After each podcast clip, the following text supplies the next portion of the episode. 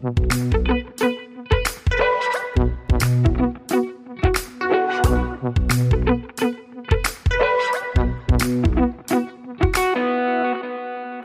Hallo und herzlich willkommen zur zwölften Folge unseres Wissenschaftspodcasts Praktisch Theoretisch aus der Uni Bielefeld. Mein Name ist wie immer Stefan. Und ich bin Rebecca. Das Thema der heutigen Folge ist ein literaturwissenschaftliches Thema und da haben wir ja schon öfter drüber geredet, weil Rebecca Literaturwissenschaftlerin ist und ich mich immer so ein bisschen drüber lustig gemacht habe, was ja eher ein Running Gag war, weil wirklich lächerlich finde ich Literaturwissenschaft natürlich gar nicht. Äh, der Aufhänger war ja so ein bisschen, in unserer zehnten Folge haben wir ähm, darüber geredet, dass ich den ursprünglichen Titel vom Tinder im Tierreich, der hieß nämlich von Tieren und Menschen, dass ich den so ein bisschen, ja, ich fand den ein bisschen doof und habe dann so ein bisschen gescherzt, dass es zu literaturwissenschaftlich ist und blöd klingt. Deswegen haben wir die Folge auch Tinder im Tierreich genannt, was ja auch Rebecca's Einfall war, finde ich sehr gut den Namen. Vielen Dank für den Credit. Sag doch mal kurz, um was es in der Folge geht, weil ich muss sagen, dass ich immer noch, auch gerade noch in Großbritannien bin und gar nicht dabei war bei der Aufnahme. Die hat Rebecca alleine gemacht diesmal und ich habe mir die gerade im Zug erst angehört. Deswegen kann Rebecca viel besser sagen, um was es geht. Ja, genau. Ich habe meine, ich weiß gar nicht, was die erste Folge ganz alleine aufgenommen. Ich glaube ja. Äh, und zwar mit Lutz Graner, der ist Literaturwissenschaftler hier an der Uni Bielefeld, ist also Dr. Lutz Graner schon promoviert, aber halt in dem Sinne auch noch Postdoc-Nachwuchs. Und wir haben eben darüber gesprochen, was eigentlich Literatur ist und was LiteraturwissenschaftlerInnen denn eigentlich so machen.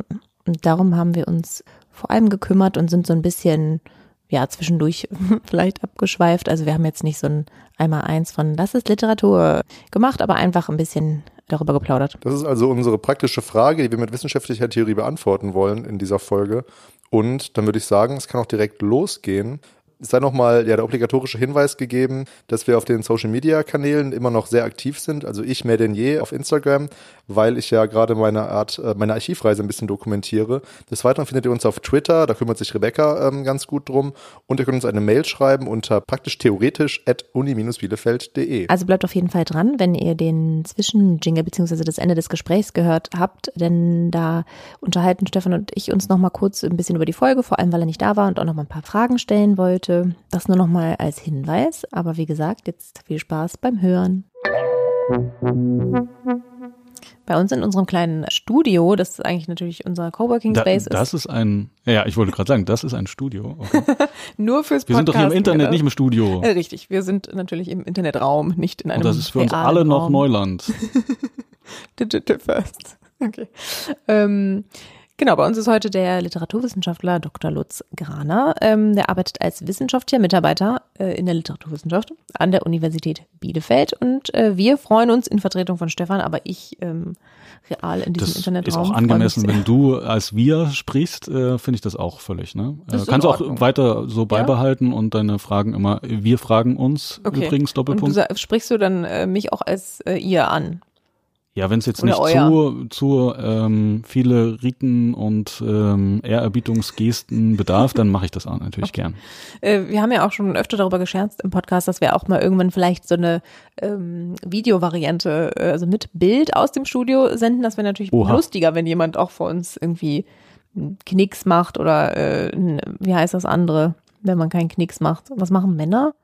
Verbeugung? Nur eine Verbeugung. Aber es gibt da nicht noch so einen bestimmten Namen für. Da komme ich jetzt natürlich nicht drauf. Es ist schon spät, das kann ich äh, gleich schon mal erwähnen. Wir haben einen sehr späten Aufnahmetermin. Da es Winter ist, ist es auch schon sehr, sehr dunkel draußen. Ähm, und äh, vielleicht sind wir schon ein bisschen albern, hört man wahrscheinlich direkt schon am Intro, macht aber Nein. nichts. Also. Jedenfalls freuen wir uns sehr, dass du heute da bist und wir so ein bisschen eben äh, uns der Frage widmen, was eigentlich, denn das wird man halt häufiger gefragt, wenn man diesen Beruf oder dieses Studium ausübt, kann man ein Studium ausüben. Auch das ist jetzt nicht weiter relevant. Oder auch tatsächlich, wenn man zum Beispiel mit anderen Wissenschaftlerinnen in einem Forschungsprojekt arbeitet, wie wir, ähm, in dem die Historikerinnen so ein bisschen äh, zahlenmäßig überlegen sind, aber es schon einige Literaturwissenschaftlerinnen gibt und doch immer wieder auch Historiker nachfragen, warum macht ihr das jetzt eigentlich und was genau hat es jetzt damit auf sich? Deswegen so ganz groß gedacht die Frage, was lernt man eigentlich aus der Literatur und was machen eigentlich Literaturwissenschaftlerinnen? Aber wir gehen das jetzt natürlich erstmal so ein bisschen langsam an. Ja, wir können aber auch damit anfangen und dann zu den äh, also unwichtigeren. Also erstmal die wichtige Frage der Relevanz stellen und dann uns zu den anderen Dingen vorarbeiten. Können wir auch machen. Das, dann verschießt man gleich sein ganzes Pulver. Echt? Soll man auch eigentlich machen, aber es ist äh, uns egal, wir machen Ist das so eine Art Rätsel, also am, oder also Spannungsaufbau am, am das wichtig, also ist das dann wirklich das Interessante, was zum Schluss kommt? Mm, äh, wahrscheinlich nicht. Also ich glaube, wenn Aber wenn so wir jetzt so einen Unsinn reden, dass die Leute dann nicht bis äh, jetzt in 20 Minuten oder so ähm, warten wollen, kann man das vorspulen? Ja. Kann man kann man Internet vorspulen? Kann man total vorspulen. Es gibt auch ganz Mhm. äh, äh, professionelle Podcasterinnen, die so Kapitelmarken Mhm. setzen. Ähm, das haben wir, glaube ich, in einer Folge mal gemacht. Äh, tatsächlich machen wir es eigentlich nicht. Vielleicht sollten wir damit anfangen. Da kann man so ein bisschen sagen, okay, an der Stelle sprechen Sie dann jetzt mal über die wirklich große Frage. Dann möchte ich das gerne beantragen. Ich hätte gerne den Marker. An welcher Stelle kommen jetzt die unglaublich neuen, wichtigen Anmerkungen zu der Frage, was äh, ist die Relevanz von Literaturwissenschaft? Fände ich sehr gut.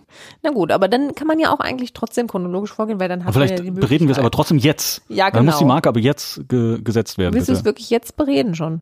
Ah, ich, ich bin ja zu Gast, also insofern unterwerfe ich mich euch natürlich und ähm, war noch immer, also weiß Na nicht. gut, dann mache ich aber trotzdem noch ein bisschen weiter, dass ich erstmal frage, so wer bist du eigentlich? Das Ähm, frage ich mich auch. Wer bist du denn eigentlich? Ne, das macht so ein Wir, wenn man das Wir wählt, ne, schon wird man frech und sagt, wer bist du eigentlich? Äh, wir fragen uns das äh, heute. Genau, also ähm, was machst du eigentlich als wissenschaftlicher Mitarbeiter in der Literaturwissenschaft? Ähm, und wie bist du denn zur Literaturwissenschaft gekommen? Zur Literaturwissenschaft in Bielefeld oder zu der Literaturwissenschaft gekommen? Mm, Wie hast du angefangen, das zu studieren? Also warum? Nicht wie, sondern warum hast du angefangen, das zu studieren damals? Noch nicht so lange Ähm, her. Ganz langweilig, klassisches Interesse für Literatur, einerseits als Leser und andererseits, ja, ich gestehe es, in äh, Textproduktions äh, äh. Also ähm, ich dachte, ich könnte schreiben, äh, literarisch schreiben. Ähm, ja, und das war der Grund, warum ich dachte, dann kann ich das auch als Studienfach wählen. Ähm, und vielleicht hilft das ja beim Schreibprozess. Und hat's geholfen? Es hat geholfen, mir klarzumachen, dass mich die Wissenschaft von der Literatur mehr interessiert als das literarische Schreiben. Vielleicht ist das nur eine Ausrede dafür, dass ich doch keine äh, Literatenkarriere offensichtlich hingelegt habe. Andererseits habe ich es auch nie probiert. Man könnte also sagen, das Studium und dann die Arbeit an der Literatur haben mich von meinem erhofften Künstlerdasein abgelenkt und ich finde das ganz gut.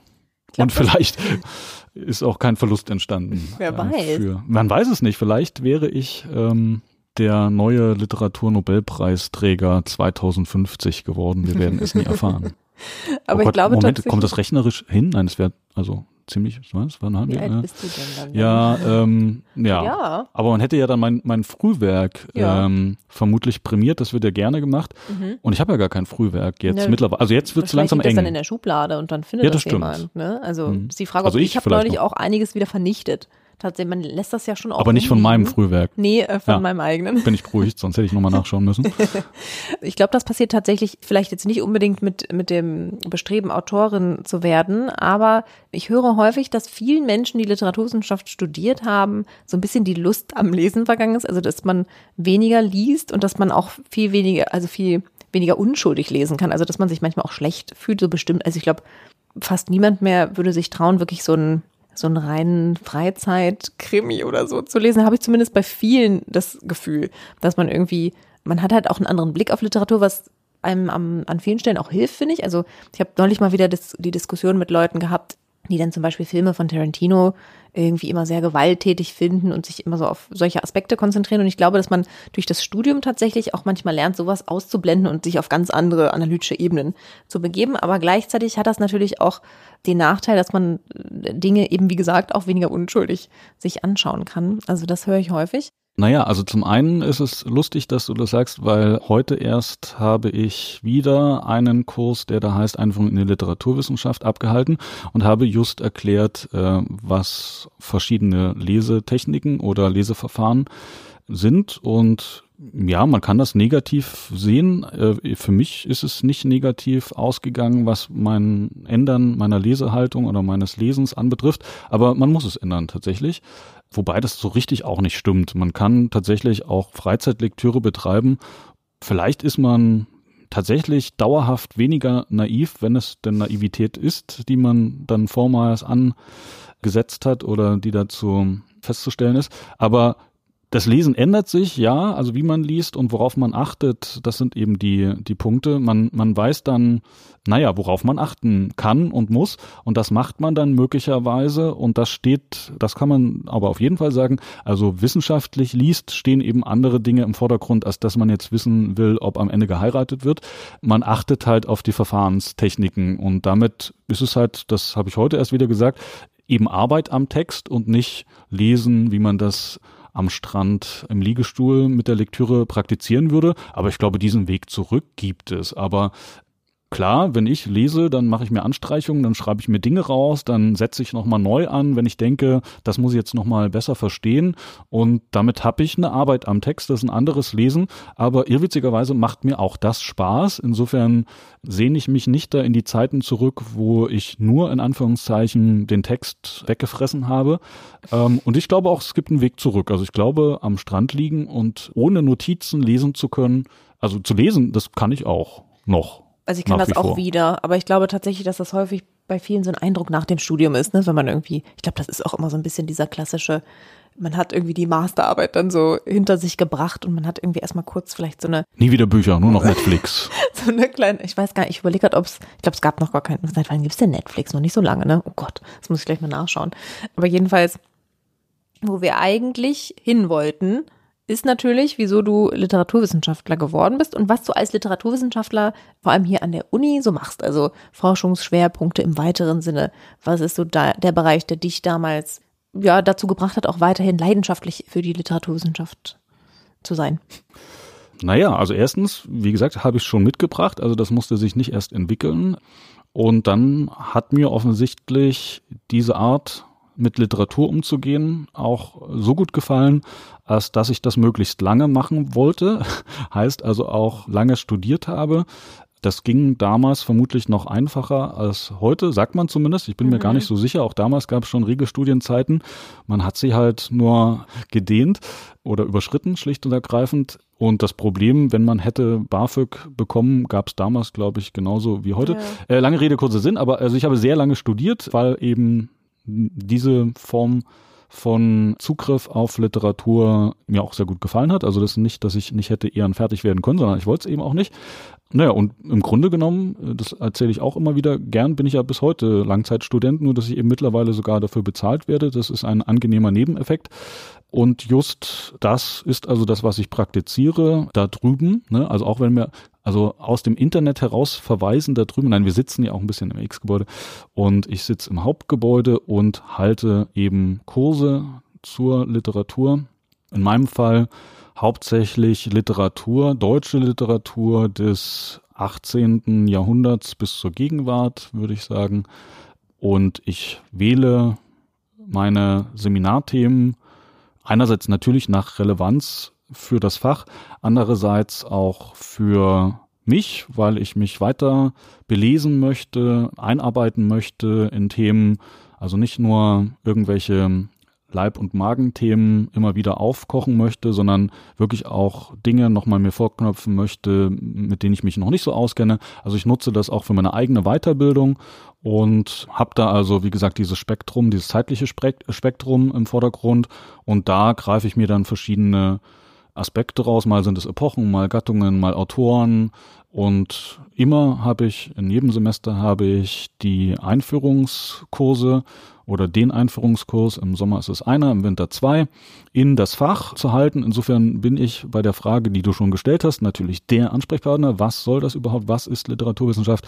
Sind meine Fragen, die ich jedes Semester aufs Neue beantworte, manchmal auch neu beantworte von Semester, ist nicht immer die gleiche Antwort, sondern ich versuche da auch immer wieder neue Herangehensweisen zu finden. Und ja, wichtig ist mir im Seminargeschehen vor allem das sogenannte Close Reading, also die sehr am Text, am Originaltext oder am Primärtext an der Literatur orientierte Lektüre und die gemeinsame Diskussion darüber. Und dann schauen wir gemeinsam in Gespräch, was kann man damit machen, also was, was kann man da rausholen? Und was lernt man daran? Oder wie sind die Dinge gemacht? Und was gibt es da zu entdecken. Also so eine große Entdeckungsreise am Text. Also ich finde, das klingt eigentlich schon mal wie eine ziemlich gute Werbung für den Studiengang. Aber gut ist natürlich, ich bin halt auch Literaturwissenschaftlerin, was willst du machen? Mir musst du das nicht verkaufen, ne?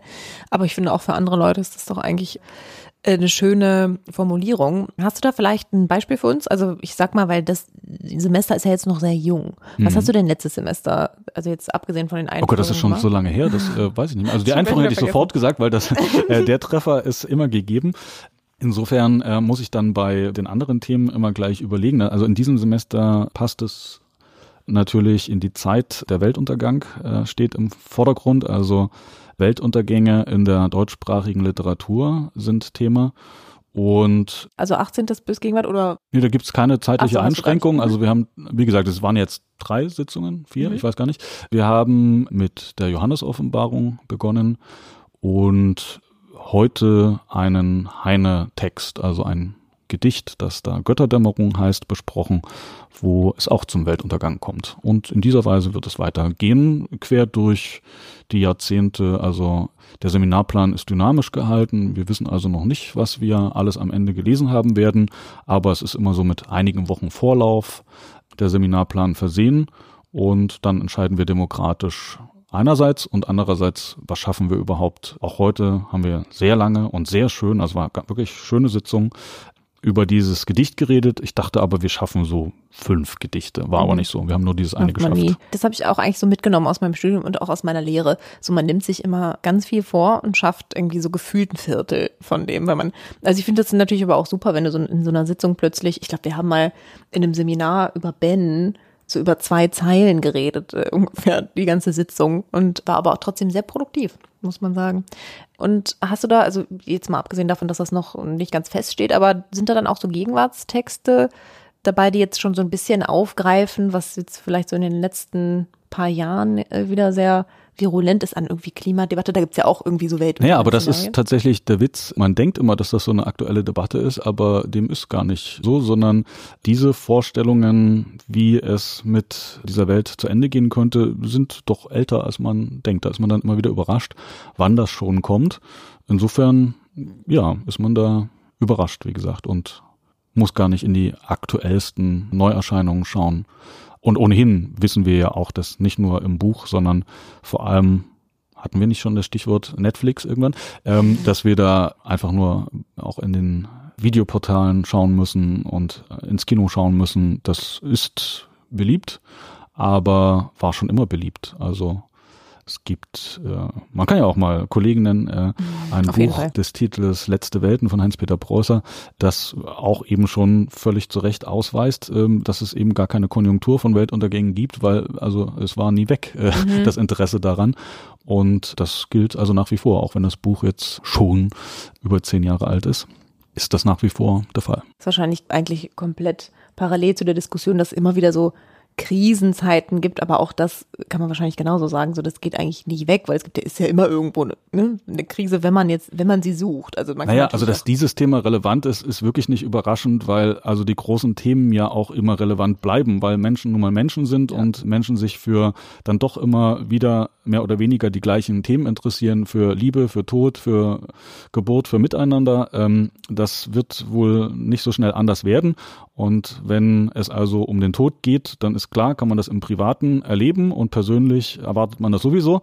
Und wenn man das steigert, ist man eben da schnell angelangt, dass eben nicht nur einer, sondern alle sterben. Das ist ja ein einfaches Gedankenspiel, wenn man so möchte. Und deshalb liegt das auf der Hand und deswegen kann das gar nicht anders als immer wieder aktuell sein, was halt nur die Steigerung dessen ist, was uns immer beschäftigt. Ich finde das eigentlich, aber das ist irgendwie schon so ein Punkt, an dem man ja total ansetzen kann. So was hat man eigentlich davon, wenn man sich ne, zum Beispiel jetzt äh, anschaut, was in den Romanen oder in der Lyrik von vor 200 Jahren oder so geschrieben wurde. Wir hatten tatsächlich auch mal, wir haben eine Podcast-Folge aufgenommen zum Klimawandel, aber die sich damit auseinandergesetzt hat mit der historischen Klimaadaptionsforschung. Also dass man halt auch mal auf die auf den Umgang mit Katastrophen schauen kann. Also was macht das eigentlich auch mit Menschen in so einer bestimmten Region? Und das auch da haben wir eigentlich genau dasselbe besprochen. So, das ist halt für die ja auch nichts Neues, dass jetzt irgendwie gerade wieder die Meeresspiegel steigen oder Mhm. dass es irgendwie wieder mehr Hurricanes gibt oder wie auch immer, sondern auch das ist halt also gerade für Menschen, die irgendwie in so bedrohten Regionen natürlich äh, wohnen, irgendwie wie so Alltag. Mhm. Und das finde ich irgendwie auch ganz spannend, wenn man halt sich dann vielleicht nochmal einen Roman oder ein Gedicht von gefühlt sehr lange vergangener Zeit anschaut und irgendwie merkt, genau das, was du gesagt hast, das sind irgendwie Themen und Fragen äh, im Angesicht der, der drohenden Katastrophe, die irgendwie auch nicht sich ändern. Also das sind ja dann, was, so wie leben wir dann? Was sind dann Modelle? Und hast du jetzt, wie gesagt, es waren jetzt natürlich noch nicht viele Sitzungen, hast du schon das Gefühl, dass man auch sagen könnte, gibt es da dann irgendwie wie so Lösungsansätze auch, die man da rausziehen könnte, wenn man, wenn man das wollen würde? Lösungen, dass man es aufhalten kann, den Untergang? Oder? Also nicht unbedingt aufhalten, aber so was irgendwie vielleicht auch wie so kleine Anweisungen zum Umgang damit, ne? Also wie man auch vielleicht mit irgendwelchen drohenden Katastrophen, also das macht der Literatur auch manchmal, dass sie eigentlich so ein bisschen vorführt. Wie man sich naja, also da, soweit es mir bekannt ist, der Weltuntergang gerade noch nicht vollendet ist, also mittendrin sind wir vielleicht, aber vollendet ist er noch nicht, kann man natürlich erstmal festhalten, dass das alles Versuchsaufbausituationen sind, äh, wenn man so möchte. Also da werden Möglichkeiten durchgespielt. Wie könnte es werden? Was könnte das bedeuten? Wie werden sich da Menschen möglicherweise verhalten? Was verändert sich in der Natur? Wie geht die Welt damit um als Planet? Wird der ganze Planet ein für alle Mal kein Leben mehr haben? Sterben nur die Menschen aus? Das sind ja alles so Gedankenspiele. Und da kann man sich fragen, ob das irgendwie weiterhilft. Man kann sich das aber auch selber fragen, weil es natürlich auch darum geht, wie man selber mit diesen Lektüren umgeht. Also blöd gesagt, haben wir tatsächlich einen Überlebensinstinkt uns antrainiert, wenn wir verschiedene Zombie-Serien uns angeschaut haben. Ne? Also wenn sie dann mal kommen, wissen wir dann wirklich, was man machen muss und was nicht? Oder war das offensichtlich in unserem Unterhaltungsgestus oder Interesse oder in unserer Rezeption jedenfalls nicht Fokus, dass wir uns gemerkt haben, weiß ich nicht, was die Regeln Welchen sind. Stock man jetzt so. am besten den Zombie-Kopf abhauen kann oder so. Ja, naja, einerseits solche Sachen, andererseits aber auch sowas wie, wo kriegt man sauberes Trinkwasser her? Wie schafft man es, dass man keinen Wundbrand bekommt? Also sind das wirklich Dinge, die wir dann an solchen Sachen lernen? Ich hatte aber meine Zweifel, aber kann ja sein. Also kann aber natürlich auch sein, ist das alles Fiktion? Ist halt blöd, wenn man dann glaubt, dass es da eine Anwendbarkeit gibt, wenn die Autorin, der Autor sich irgendwas ausgedacht hat, was halt nicht funktioniert. Mhm. Weiß ich nicht, weil wann damals in den 80ern vielleicht alle enttäuscht, also die wir da schon gelebt haben, dass das mit MacGyvers Ideen der Problemlösung auch alles nicht so richtig klappt mit der Anwendbarkeit. Schade. Ich glaube, da gibt's auch sehr lustige YouTube-Videos, die versuchen zu prüfen, inwieweit das alles funktioniert oder nicht. naja, also ob man da so direkt etwas daraus lernt, psychologisch vielleicht. Also wie sich Menschen, was aus Menschen wird, wenn sie in einer Extremsituation sich befinden, lesen wir täglich in der Zeitung, dass da irgendwas anderes ist, als wenn sie in keiner Extremsituation passiert. Und wenn man sich damit schon mal beschäftigt hat, das könnte interessant sein. Vor allem stellt sich mir dann immer umso mehr eigentlich die Frage, warum man ständig diese Frage bekommt, wie relevant ist das denn überhaupt? Was hat man von Literatur und was hat man davon, wenn man eben vielleicht äh, irgendwie beruflich, manche vielleicht auch als Hobby, ähm, Literatur analysiert und sich wissenschaftlich mit ihr auseinandersetzt? Und irgendwie finde ich die, wie gesagt, gerade wenn wir da so drüber sprechen, komisch die Frage, weil es ist ja nun auch nicht ähm, alles dafür da, dass man es irgendwie unmittelbar versteht, warum man das jetzt braucht, weil gerade im, im Angesicht von irgendwie solchen Umschwüngen, von irgendwie von mir aus Katastrophen, von mir aus auch ganz kleinen Erfahrungen, Erlebnissen, hat man ja auch einfach das Bedürfnis, sich vielleicht irgendwie reflexiv auch nochmal mit Dingen auseinanderzusetzen. Und dazu kann ja einfach auch genau dann so ein Text oder so eine Literatur irgendwie anregen. Und deswegen erschließt sich mir manchmal gar nicht so richtig, warum man sich fragt, wieso man sich mit Literatur dann analytisch auseinandersetzt. Also um halt irgendwie so ihre Potenziale und ihre Besonderheiten irgendwie aufzuzeigen. Fällt mir jetzt gerade so auf. Mm, ja, die Sache ist eben kompliziert, weil das Beispiel, auf das wir gerade gekommen sind mit dieser Frage oder der Vermutung, dass man vielleicht da psychologisch was lernen kann über Gruppendynamiken in äh, Katastrophensituationen, das könnten ja viel besser die Psychologen auch wahrscheinlich beantworten oder die Soziologen oder eben auch andere richtige WissenschaftlerInnen. ähm, nein, das ist wie gesagt der Vorwurf deswegen, weil es. Bitte? Eine harte Empirikerinnen. Genau, weil eben einigen nicht so ganz klar ist, was es mit der Literatur auf sich hat. Deshalb kommt es zu diesen Fragen oder zu diesen Irritationen, weil die Literatur eben was Spezielles ist. die also einen speziellen Gegenstand in den Fokus rückt, der also diese Relevanzfrage offensichtlich näher äh, legt, als sie in anderen Fächern und Bereichen gestellt wird. Also dem, wie gesagt, jenigen, der Medizin studiert, wird nie wirklich diese Frage gestellt oder auch bei Jura, Architektur. Das sind also für die Leute ganz klare Konzepte, was man dann macht und warum man das macht und äh, was man davon hat. Bei der Literatur sind alle eben irritiert, weil man erstmal vermutlich glaubt, also erstmal sowieso zur Zeit, heutzutage, dass es immer weniger eine Rolle spielt, Literatur, weil immer weniger Menschen lesen, dass es zugleich wahrscheinlich vermutet wird, dass das gedruckte Wort sehr viel Medienwandel erfahren hat, also man das Gleiche oder Ähnliches leisten kann, indem man andere Medien sich anschaut, also das das klassische Beispiel, äh, ich schaue lieber eine Netflix-Serie, als dass ich mir den Roman durchlesen muss. Das kennen wir ja alle, dass das so die äh, Überlegungen sein können. Und zugleich ist das aber gerade der Punkt für Literatur, dass es ein Sprachkunstwerk ist, der literarische Text, und dass wir äh, die Frage der Kunst halt und die Aufgaben der Kunst natürlich immer wieder stellen können und müssen, aber das ist eben was Spezielles äh, und damit nicht vergleichbar mit diesen anderen äh, Fächern, als dass sich also ein Kunstwerk dieser Fragestellung ja gerade entziehen möchte. Oder anders gesagt, wenn es darum geht, zumindest verstärkt, dass es bei Literatur sich um Sprachkunstwerke handelt, dann kann man sich fragen, was macht ein Sprachkunstwerk zum Sprachkunstwerk? Und dann kommt man so ungefähr zu der Antwort, dass es eben ein Umgang mit Sprache ist, der anderen Regeln folgt, anderes will oder anderes macht, als in anderen Situationen, wo man mit Sprache umgeht. So vage das jetzt klingt, so vage muss das auch bleiben, weil es sonst definitorisch äh, noch schwieriger wird. Das soll heißen, normalerweise hat man Texte, die ganz pragmatisch Produktionsgründe haben und auch dazu da sind, äh, bestimmte Zwecke möglich zu machen. Also der Wetterbericht soll eben darüber informieren, ob ich mich anziehen muss oder wie warm ich mich anziehen sollte. Und die ähm, politischen Pamphlets sollen irgendwie Stimmung machen oder Wahlentscheidungen herbeiführen und so weiter. Also da gibt's direkte pragmatische Zielrichtungen für diese Texte und so lese ich diese Texte dann auch. Und all das will aber ein Sprachkunstwerk nicht, sondern das will irgendwie auch einerseits was Besonderes sein, könnte man sagen. Also aus der Produzentensicht könnte man, also sage ich manchmal in Seminaren, ist das in gewisser Weise vorstellbar, das stimmt so nicht ganz, aber man kann sich in der Tendenz das vorstellen, dass man da sich ein bisschen Mühe gibt beim Sprechen. Also das heißt, man achtet nicht nur darauf, was man sagt, sondern auch, wie man das sagt. Das ist immer noch keine Definition, weil das also auf andere Texte auch zutrifft. Also Sprachgestaltung macht man auch an anderen Stellen, was jetzt im engeren Sinne keine Literatur ist.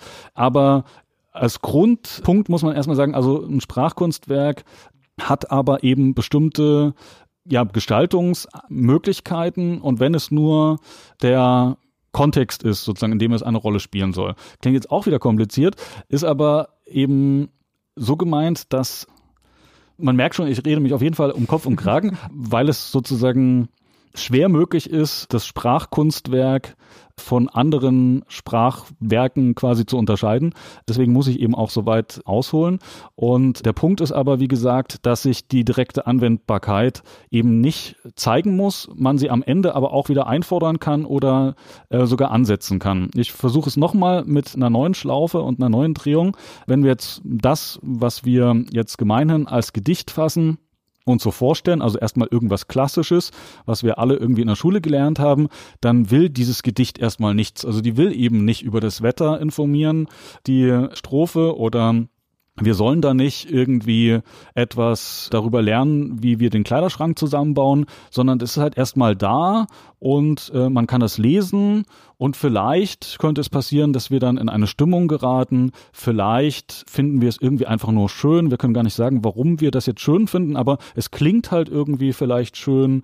Oder wir geraten eben in eine Stimmung, wir werden auch traurig oder es werden Worte gefunden, wo wir sagen, also um das Problem, was da offenbar thematisiert wird, in Worte zu fassen, wäre ich selber gar nicht drauf gekommen, das so zu formulieren. Das ist da aber so formuliert, ist ja interessant. Oder wir werden werden einfach nur irritiert. Das heißt, da hätten wir gar keine Sprachgestaltung mehr, sondern wir, wir werden auf was gestoßen, was wir plötzlich anders sehen sollen, als wir es vorher gelesen haben. Um einen umstrittenen, aber immerhin ja mittlerweile äh, Nobelpreistragenden Autor äh, ins Spiel Wusste zu bringen. Ich doch, dass du auf den jetzt hinaus willst. Ja, genau. Also ein Gedicht, das nicht mehr zu unterscheiden ist in seiner Gemachtheit von einem Text, der aber ein pragmatischer Text ist. Das heißt, es ist schlicht und ergreifend eine Spielaufstellung eines Fußballspiels. Man erfährt da also nichts, außer dass man die Namen der Fußballspieler aufgelistet sieht und äh, wann der Spielbeginn ist. Und das heißt also, das wäre dieses Beispiel der Extremform. Da kann man also nicht mehr sagen, dass man irgendwie in eine Stimmung gesetzt wird durch diesen Text, dass das irgendwie ein besonders gestalteter Text wäre, sondern dieser Text irritiert dann nur noch. Der wird also zum Sprachkunstwerk, weil er gerahmt wird oder kontextualisiert wird als Sprachkunstwerk und zwar dadurch, dass ein Autor mittels der uns vertrauten medialen Erscheinungsform eines Gedichtbandes und der Aufnahme des Textes in diesem Gedichtband uns damit konfrontiert, du musst diesen Text jetzt als Gedicht akzeptieren, kümmere dich damit. Und das macht sozusagen mein, meine lange Irritation, die ich jetzt vortragen musste, oder meine, meine Probleme, äh, den Gegenstandsbereich zu bestimmen glaube ich, einigermaßen klar, weil es ja der gleiche Text ist. Also der gleiche Text, der also von Handke als Gedicht quasi gekapert wurde, konnte im Fußballmagazin erscheinen, ohne Abweichungen der Hintergrund ist eigentlich ein bisschen komplizierter, aber das ist jetzt sozusagen die Vereinfachung. Also konnte ohne Abweichung als pragmatische Textsorte gelesen werden, wo also ich als Fußballfan sehen konnte, ah, das ist die Spielaufstellung des ersten FC Nürnberg und das sind die Spieler, die da aufgelaufen sind und dann war das Spielbeginn. Also das wäre die pragmatische Lesart dieses Textes und wenn ich aber durch die Aufnahme in einem Gedichtband als Sprachkunstwerk, dann läuft es plötzlich anders. Dann denke ich über diesen Text anders nach. Und das ist sozusagen der Punkt, warum das so kompliziert ist mit der Literatur. Man wird in ein anderes Denken und Herangehen entweder gezwungen oder ermuntert, ähm, das zu tun und zu praktizieren. Und diese direkten Anwendbarkeiten treten dann in den Hintergrund, sondern es geht, das wäre meine Antwort, schlicht und ergreifend um eine besondere Form des Denkens, die Literatur darstellt, weil es eben Texte sind, die dieser Pragmatik nicht mehr folgen. Das sind, wie gesagt, auch keine philosophischen Texte. Philosophische Texte sind natürlich auch Texte, die ein neues Denken generieren wollen, aber die sind halt in dem Sinne nicht künstlerisch geschrieben, sondern auch nach anderen Produktionsmechanismen. Natürlich gibt es auch wieder Überschneidungsmengen. Also es gibt Texte, da würde man sagen, ist das eigentlich noch äh, Literatur oder schon Philosophie oder ist das vielleicht dann in anderen Sparten gesehen, also vielleicht schon bildende Kunst und gar nicht ein Gedicht. Also es gibt ja viele so Arbeiten, wo man sagt, na, ich weiß gar nicht, ob da die Schriftlichkeit im Vordergrund steht oder schon die Gestaltung, äh, wo auch da in diese Form Übergänge sind in andere Textbereiche oder um mal Alterstexte mit ins Spiel zu bringen. Der Witz, ne, ist der Witz jetzt eine pragmatische Textsorte? Nein, also der hat auch keine direkte Anwendbarkeit. Ist er im engeren Literatur boah, so richtig tolle Literatur auf jeden Fall nicht, auch wenn er gut ist, möglicherweise der Witz vielleicht auch gut ist, aber so, dass man sagt, das ist jetzt mh, hm, irgendwie der Beschäftigung Werte, komplexe Literatur auch nicht. Also da, da gibt es auch wieder Irritation. Oder wenn wir sagen, mache ich in der Einführung auch sehr häufig. Was ist mit einem gereimten Kochrezept? Ne? Da wurde sich sehr viel Mühe gegeben, irgendwie Versform und Reime und sowas zu setzen. Ist das aber im engeren Literatur Nee, weil ne, es geht ja da hauptsächlich darum, dass wir was Leckeres zu essen kochen sollen und können. Also aber wenn du jetzt kurz dazwischen ja, wenn du jetzt gerne. aber das gereimte Kochrezept im Fußballmagazin wiederum abdrucken würdest und der Kontext gar nicht mehr passen würde, ist jetzt ein bisschen so eine ketzerische Frage für, wenn du dir den Kontext wegnimmst und dann plötzlich vielleicht Leute schon denken, das ist jetzt irgendwie soll vielleicht als Literatur gemeint sein und gar nicht wirklich als Kochrezept oder so. Naja, das wäre erstmal eine Verunklarung der Rahmung. Also ähm, das macht es auch noch nicht zur Kunst, sondern es ist erstmal irritierend. Es sei denn, also ich meine, es gibt sicherlich sehr viele Fußballfans, die auch sehr gerne kochen, also vielleicht passt es auch sehr gut. Aber das ist nicht der Punkt, sondern darauf wollte ich auch noch hinaus. Von diesen ganzen recht allgemeinen oder verallgemeinerbaren Annäherungsversuchen ist natürlich auch noch wichtig, dass es an Personen gebunden ist und damit auch nochmal sich ändert. Das heißt also, ich selber habe Entscheidungsgewalt, wie ich einen Text lese. Lese ich ihn als Sprachkunstwerk oder als pragmatischen Text? Und das kann ich sozusagen mit allen Texten tun, nämlich mit Texten im engeren Sinne und mit Literatur im engeren Sinne und mit Texten, die wir jetzt nicht so zum engeren Kreis der Literatur zählen würden. Und zwar beides. Äh, das heißt, ich kann also ein Text, der, also ich kann Thomas Mann Romane als Literatur lesen, überraschenderweise. Ich kann diese aber auch pragmatisch lesen, indem ich also wissen will, wenn ich zum Kostümball des anfangenden 20. Jahrhunderts eingeladen werde, was muss ich anziehen? Das wäre eine pragmatische Lektüre möglicherweise dieser Romane.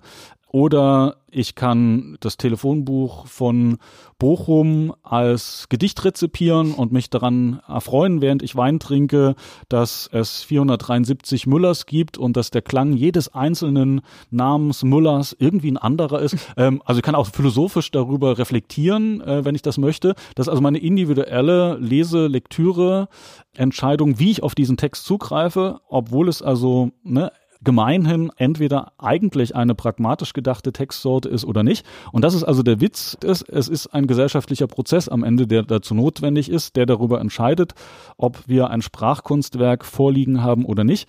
Das bedeutet also, dass wir natürlich das, die Möglichkeit haben, jetzt irgendwie die IKEA-Bauanleitung als Gedicht zu rezipieren, aber dass wir jetzt als Gesellschaftsprozess uns alle darauf einigen, dass solche Instruktionen als Literatur gelten, würde ich sagen, nee, so würden wir uns vermutlich nicht entscheiden.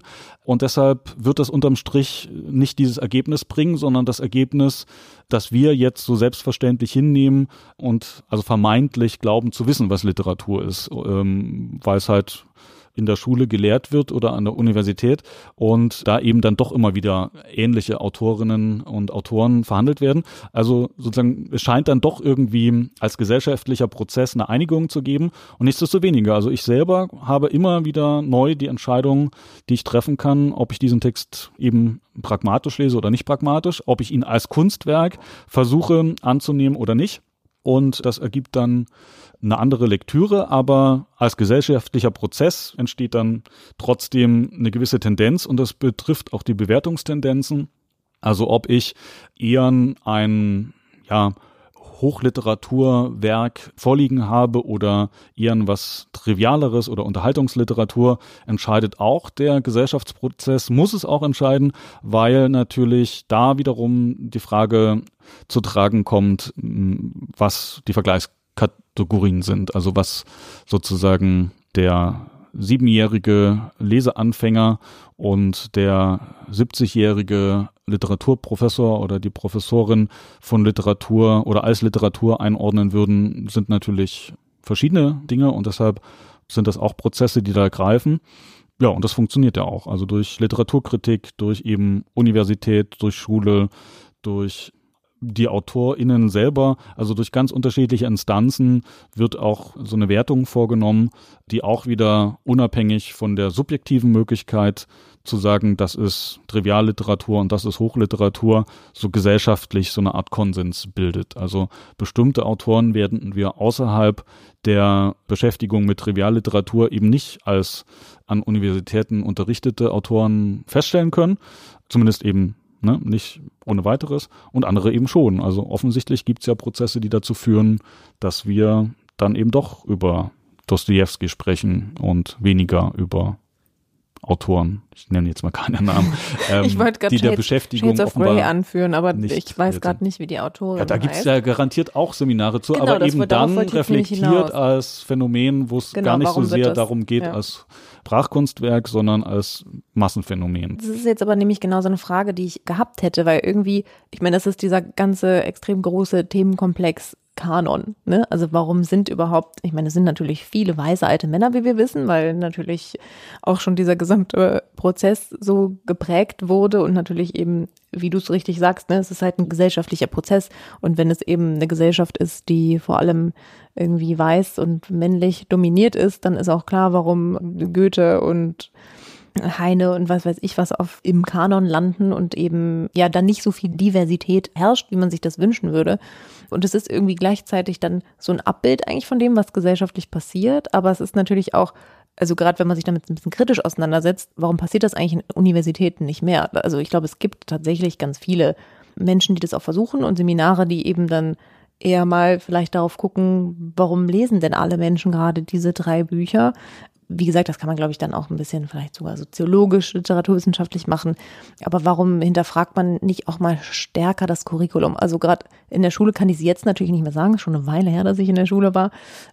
Aber das sind ja eigentlich Orte, an denen man das gut machen könnte, weil das ist einem, wenn man an der Universität ist, ja vielleicht auch viel deutlicher klar, dass eigentlich so ein Kanon irgendwie eben vom gesellschaftlichen Prozess letztendlich geprägt wurde und man vielleicht auch die Aufgabe hat als Universität oder als äh, Fach oder wer auch immer, muss sich natürlich auch jemand damit befassen, der irgendwie da auch Expertise hat dass man dann bewusster sagt, wir lesen jetzt mal ganz andere Autoren oder wenn, ne, ich meine jetzt auch als Beispiel, ich meine, guter Günther Bruno Fuchs trotzdem noch Mann, aber eben viel unbekannter. Also das mhm. ist ja schon auch eine Entscheidung, dass man sagt, ich beschäftige mich jetzt aber mal mit dem oder warum sprechen wir nicht mehr über irgendwie die und die Frau, die das geschrieben hat oder was weiß ich. Ne? War das jetzt eine Frage? So ein bisschen so eine, erstmal habe ich das mal so in den Raum gestellt. Wie siehst du das denn? Also in Bielefeld das ist ja immer so schwierig, wenn man über seine eigene Universität spricht, kann ich das halt besser beurteilen, weil ich einfach hier studiert habe und weil ich jetzt noch so ein bisschen sehe, was Leute machen und weil ich auch einfach die Menschen kenne, aus denen das Fach zusammengesetzt ist. Aber wenn man zum Beispiel hier studiert, ist ja klar, dass man irgendwie was anderes studiert, als wenn man, keine Ahnung, in Leipzig studiert oder in Berlin oder wo auch immer. Weil letztendlich hängt ja auch das, was man im Fach lernt, wie du es schon mal in einem äh, unserer Gespräche gesagt hast, davon ab, bei wem du vielleicht auch lernst und wen du gut findest und wer dich dann beeinflusst, auch mit einer bestimmten Forschungsrichtung. Und wenn ich halt irgendwie, wenn ich keine Seminare belegen kann zu irgendwie bestimmten Autorinnen oder Strömungen oder wie auch immer, dann lerne ich darüber natürlich im Studium auch erstmal nichts. Ich kann mich mhm. natürlich dann selber informieren, aber ich finde auch, dass das schon einen großen Unterschied macht. Also ich finde schon, dass man sehr geprägt wird eben von seinen Dozentinnen und Dozenten. Und ähm, das finde ich einfach auch nochmal eine spannende Frage, weil wenn man auch mal wieder fragt, was macht eigentlich die Literaturwissenschaft oder was lernt man in der Literaturwissenschaft, das ist halt nicht komplett dasselbe. Ne? Wie würdest du da vielleicht auch die Bielefelder Literaturwissenschaft sehen? Und ja, genau, du kennst ja dann auch noch mal ein bisschen die Chemnitzer Landschaft. Ich weiß nicht, ob du warst du noch mal an einer anderen Uni zwischendurch? Nein. Dann war das das. Genau. Ähm, wie würdest du das betrachten und hast du da selber, also jetzt auch noch mal die ganze Frage Relevanz der Literaturwissenschaft und was kann man eigentlich auch vielleicht noch in den Studiengängen oder für die Studierenden ändern, selber als Lehrender? So, wie fühlst du dich, wie fühlst du dich da in die Verantwortung genommen, wenn ich das jetzt so frage? Es ist schwierig, weil man natürlich irgendwie geneigt ist zu sagen, warum immer diese komischen gleichen Autoren, wirklich Autoren und äh, mhm. eben bewusst nicht, ja. genau zu wenig. Also das würde man, also das kann man auch also völlig zu Recht auch immer wieder anmahnen, ähm, dass man darauf achten sollte, da bestimmte übergangene mit ins Feld zu führen, aber das wollte ich eigentlich gar nicht hauptsächlich erwähnen, sondern dieses in gewisser Weise ein Dilemma nochmal deutlich machen, weil trotz aller äh, berechtigter Nachfrage die, den sogenannten Kanon, ob es den nun gibt, sei ja auch mal dahingestellt erstmal, zu aufzufrischen und andere Autorinnen und Autoren zu thematisieren, als es bislang gemacht wird, äh, würde ich immer mit einem ganz klaren Jein beantworten. Das Studium ist kurz. Man hat heutzutage als junger Mensch wenn man an der Universität landet und selbst dann nicht, wenn man sich für die Literatur entschieden hat, hat man nicht zwingend eine sehr ausufernde Lesebiografie vorzuweisen. Das ist kein Vorwurf, sondern eine Feststellung. Ist heutzutage einfach nicht mehr so. Man hat andere Möglichkeiten, Zeit zu verbringen und Medien zu nutzen, als das früher der Fall war, wo wir alle irgendwie, also wir Älteren, gar keine andere Möglichkeit hatten, wenn wir uns unterhalten wollten, als sehr viel zu lesen. Das muss man also mitdenken, dann ist das Studium selber gar nicht so lang. Und wenn man dann sagt, naja, und wir lesen dann aber jetzt ganz neue, frische Autoren, hat man eben das Problem, was ist aber mit bestimmten Literaturen, die man einfach, wenn man die Entscheidung getroffen hat, einem Studium der Literatur zu frönen, die man einfach gelesen haben muss. Also das heißt, das ist wirklich so ein Wechselspiel, das dann in das andere Extrem auch nicht umkippen darf. Also Kanon hinterfragen immer, ja, äh, vergessene, zu Unrecht vergessene, weggedrängte Minderheiten, was auch immer, alles gerne immer mit reinholen und auf den Plan setzen. Aber das darf halt nicht das eine das andere ersetzen. Und das ist leider heutzutage so eine Tendenz, die häufig vorzufinden ist. Es geht halt tatsächlich bislang immer noch nicht. Also natürlich geht es tatsächlich, aber nicht im Sinne von, das dürfte doch nicht so sein, dass man ein Studium absolvieren kann Goethe gelesen zu haben oder Shakespeare oder Dostoevsky oder also da kann man ja nehmen, wen Kenn man will. Also auch, die ganzen bitte? Kenne ich, glaube ich, auch Leute, die jetzt nicht Dostoevsky gelesen haben. Aber ja, aber es geht eigentlich nicht, zumindest nicht, wenn man also dann auch weiter äh, in dem Bereich arbeiten muss. Also Lücken haben wir ja alle, das ja. ist auch unbenommen. Ähm, davon rede ich auch nicht. Man muss auch nicht so tun, auch als Lehrerin, da muss man nicht so tun, als hätte man alles gelesen. Also Lücken haben wir alle, aber es gibt so bestimmte Sachen, die muss man auch gelesen haben. Und das waren jetzt beliebige Namen. Es ja. waren, wie mir auffällt, auch wieder ausschließlich Männer. Aber das meine ich auch nicht, aber man muss halt eine gewisse Bandbreite irgendwie sich angelesen haben. Und im Laufe der Jahrzehnte so kann man das ja auch sagen, gibt's geradezu die Notwendigkeit, dass man da einige dieser klassischen Dinge auch wirklich auf den Blick, also in den Blick genommen haben muss, wenn man sich für diesen Bereich entscheidet. Und ja, insofern ist so dieses, äh, wir tauschen jetzt mal alles aus und wir machen keine Goethe-Seminare mehr, sondern nur noch zeitgenössisch oder sowas, das würde ich sagen, geht auch nicht. Also es müsste halt irgendwie ausgewogen sein zum genau. einen und zum anderen ist es ohnehin so, man kann das, was zu lesen ist für den Bereich, nicht durch die Studienstruktur einfordern, sondern entweder ist man selber bereit, Zeit bereit, eklatantest viel zu lesen, unabhängig davon, ob man Leistungspunkte bekommt oder nicht. Oder man ist halt nicht bereit. Man kriegt auch seinen Abschluss, wenn man das Notwendigste liest. Das ist leider auch so. Oder was halt, leider, es ist halt einfach festzustellen, ist auch so. Aber wenn man richtig gut werden will und dabei bleiben will, dann muss man halt unabhängig davon sich unglaublich viel reinziehen, sage ich mal. Und da kommt man um die Klassiker eben nicht umhin. Also selbst wenn man sie nicht mag, aber das muss man sich ja mal angeschaut haben. Äh, und da kann man auch nicht mit Inhaltszusammenfassungen leben, sondern da musst du halt durch. Und wenn nee, ach, ich, Dostoevsky also, tausend Seiten sind, dann sind es halt tausend Seiten und muss man halt aber mal gelesen haben. Ich bin ne? die Letzte, die sagen würde, dass man das nicht lesen soll. Also die Frage war auch gar nicht, also zielte auch gar nicht darauf ab, jetzt gerade neue Autorinnen oder ja. Autoren, sondern einfach auch zum Beispiel Autorinnen, die im 18. Jahrhundert geschrieben haben, aber nicht kanonisiert wurden, weil sie einfach Frauen waren. Ja. Also und die auch für die damalige Zeit extra, also weißt du, die hätten ja, von ihrer Relevanz her und von dem, was sie geschrieben haben, die es verdient hätten, kanonisiert zu werden sozusagen, die es aber einfach aufgrund von ne, bestimmten, das meinte ich damit, mit gesellschaftlichen Strukturen das aber es ihnen eigentlich unmöglich gemacht wurde. Und das sieht mhm. man ja auch daran, wenn ich über ne, so Namen nachdenke, dann fallen mir eben auch irgendwie Kafka, Flaubert, ja, die ja, also Tolstoi, was weiß ich, das sind ja auch die Namen, die mir einfallen. Und das heißt ja auch gar nicht, dass das literarische Werk von denen irgendwie geschmälert wird durch diese Frage, weil, wie gesagt, ich zum Beispiel finde, ohne Kafka kann man auch nichts machen grundsätzlich, aber ich meine, da, dazu kommt natürlich dann auch noch die eurozentristische Perspektive, dazu genau. kommen tausend Perspektiven. Deswegen war das eher so ein bisschen darauf bezogen, also das frage ich mich manchmal bei dieser ganzen Relevanzdebatte, Literaturwissenschaft wäre ja auch so ein Ort, an dem man eben genau sowas macht. Also dass man wirklich nochmal guckt, so, was gab es denn eigentlich noch neben äh, Goethe zu der Zeit an, ne? Also dass mhm. man nochmal guckt, was hat man denn da vielleicht einfach irgendwie übersehen? Und das gibt's ja immer mal wieder, dass irgendwie plötzlich so Autoren hoch, auch oft Autoren hochploppen, wo man dann sagt, der, krass, was die damals an Beobachtungen schon von schon über Gesellschaft geschrieben haben. Wie kann es sein, dass die irgendwie gar nicht so bekannt sind? Und das meine ich einfach nur, wenn man so ein bisschen auch darüber nachdenkt, was vielleicht auch für Aufgaben Literaturwissenschaft haben kann und inwiefern sie in dem Fall ist es, könnte man natürlich auch wieder sagen, okay, für die Leute, für die es auch interessant ist, weil sie das studieren und sich damit auseinandersetzen. Aber kann man ja auch, wie gesagt, meine These wäre ja auch, dass man aus Literatur immer ganz viel Wissen ableiten kann. Also es ist einfach ein riesengroßes Reservoir für, für Wissensproduktion und für Ideen und Reflexionen, die aufgeschrieben sind und die man hat. Und genauso wie du gesagt hast, jeder interagiert natürlich auch anders mit einem Text als größerem Konzept mit einem Roman, wie auch immer.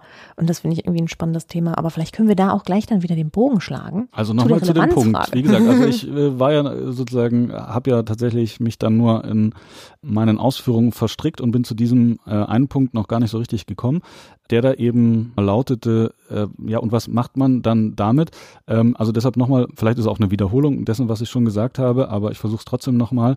Der Punkt ist eben, dass man also die Relevanz von Literatur eben daran bemessen kann, dass das Texte sind, die anders funktionieren als andere Texte, als nicht literarische Texte und dass das die Stärke sein kann oder nicht. Also wir können es wegwischen und sagen, okay, brauchen wir auch nicht, braucht man ja auch nicht im Sinne eines Überlebenkönnens oder anderen Notwendigkeiten.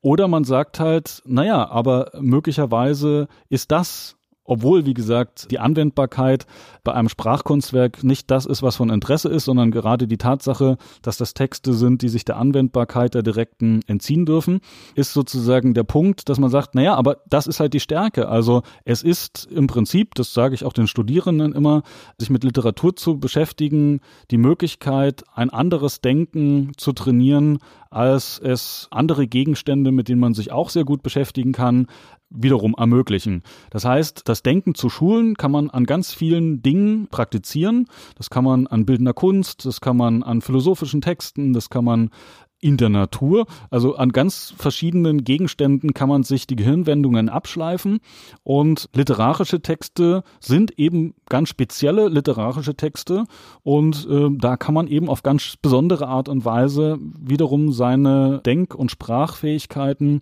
entwickeln und das wäre für mich das, was das Relevante daran ist. Es geht also nicht um das Entnehmen von konkreten Wissenshorizonten aus diesen Texten, mit denen man dann was anfangen kann. Also ich muss aus dem Zombie-Roman nicht herauslesen, wie ich äh, mit welchen Maßnahmen diese Endzeitwelt überleben kann. Das wäre eine pragmatische Lesart, darum geht's nicht, sondern mich an diesem Sprachkunstwerk, an einem Gedicht abarbeiten, zu überlegen, wie ist denn das gemeint? Was ist denn hier, warum ist denn das so mehrdeutig? Warum kriege ich hier nicht? Also sich daran an der genauen Textbeobachtung zu üben, schult eine Form des Denkens, die meinetwegen, wenn es denn sein muss, in anderen Bereichen aber auch nützlich sein kann. Ich meine, wir hören das ja sogar mm, immer wieder dann die Klagen von Ausbildungsbetrieben, die sagen, dass die Problemlösungsfähigkeiten von jungen Menschen zu wünschen übrig lassen, dass in Werbeagenturen oder wo auch immer weniger Kreativität äh, vorhanden ist, dass irgendwelche Start-up-Unternehmen oder Börsenfirmen Leute einstellen, die Philosophie studiert haben, weil die eben mit ihrer speziellen Denkweise die offensichtlich eingeschliffenen ähm, Marktstrukturen oder Herangehensweisen nochmal ganz neu beleuchten können. Also Lange Rede, kurzer Sinn. Wenn man nun diese Frage der Anwendbarkeit beantworten muss, wäre das meine Antwort anders denken. Muss man nicht haben, also manche brauchen es nicht, aber ich glaube schon, dass man das, das kann man sozusagen daran schulen. Und wie gesagt, das kann man an anderen Gegenständen auch schulen. Aber in dem konkreten Fall sind es Sprachkunstwerke. Es ist eine besondere Form mit Sprache nachzudenken, über Sprache nachzudenken, mit Text umgehen zu können, damit möglicherweise auch Text produzieren zu können. Das eine bedingt das andere ja durchaus auch immer wieder. Naja, und wo diese Kompetenzen interessant sein können, um die Ecke denken können, ne? wie gesagt, Mehrdeutigkeiten, also zu dem gleichen Text fünf verschiedene Antworten präsentieren zu können, das kann, glaube ich, jetzt nicht unbedingt jemand, aber das kann jemand, der sich intensiv mit solchen Gedanken auseinandergesetzt hat. Und ja, und ich glaube, das ist das, was Leute irritieren kann oder was Leute nicht so gleich sehen. Die glauben dann eben, dass naja, der Romaninhalt oder der Autor, die Autorin, mhm. dass das so die wichtigen Gegenstände sind. Und also es werden sicherlich nicht alle Kolleginnen und Kollegen so sehen, aber ich würde sagen, wichtiger ist die Kompetenz auszuprägen, eben anders über Welt nachzudenken. Und das ist dann auch nicht mehr eben an Literatur gebunden. Und das machen ja auch LiteraturwissenschaftlerInnen nicht nur in Anführungszeichen mhm. am Ende, dass sie über Literatur und ihre Gemachtheit nachdenken, sondern sie denken halt über Probleme in der Welt nach aufgrund ihrer literaturwissenschaftlichen Denkstrukturen sozusagen oder Denkkompetenzen. Und das kann eine interessante Nuance sein. Muss es, wie gesagt, nicht, kann es aber. Also ich fand das jetzt ein ziemlich überzeugendes Plädoyer, muss ich sagen. Und ich finde es auch eigentlich schon tatsächlich ein schönes Schlusswort.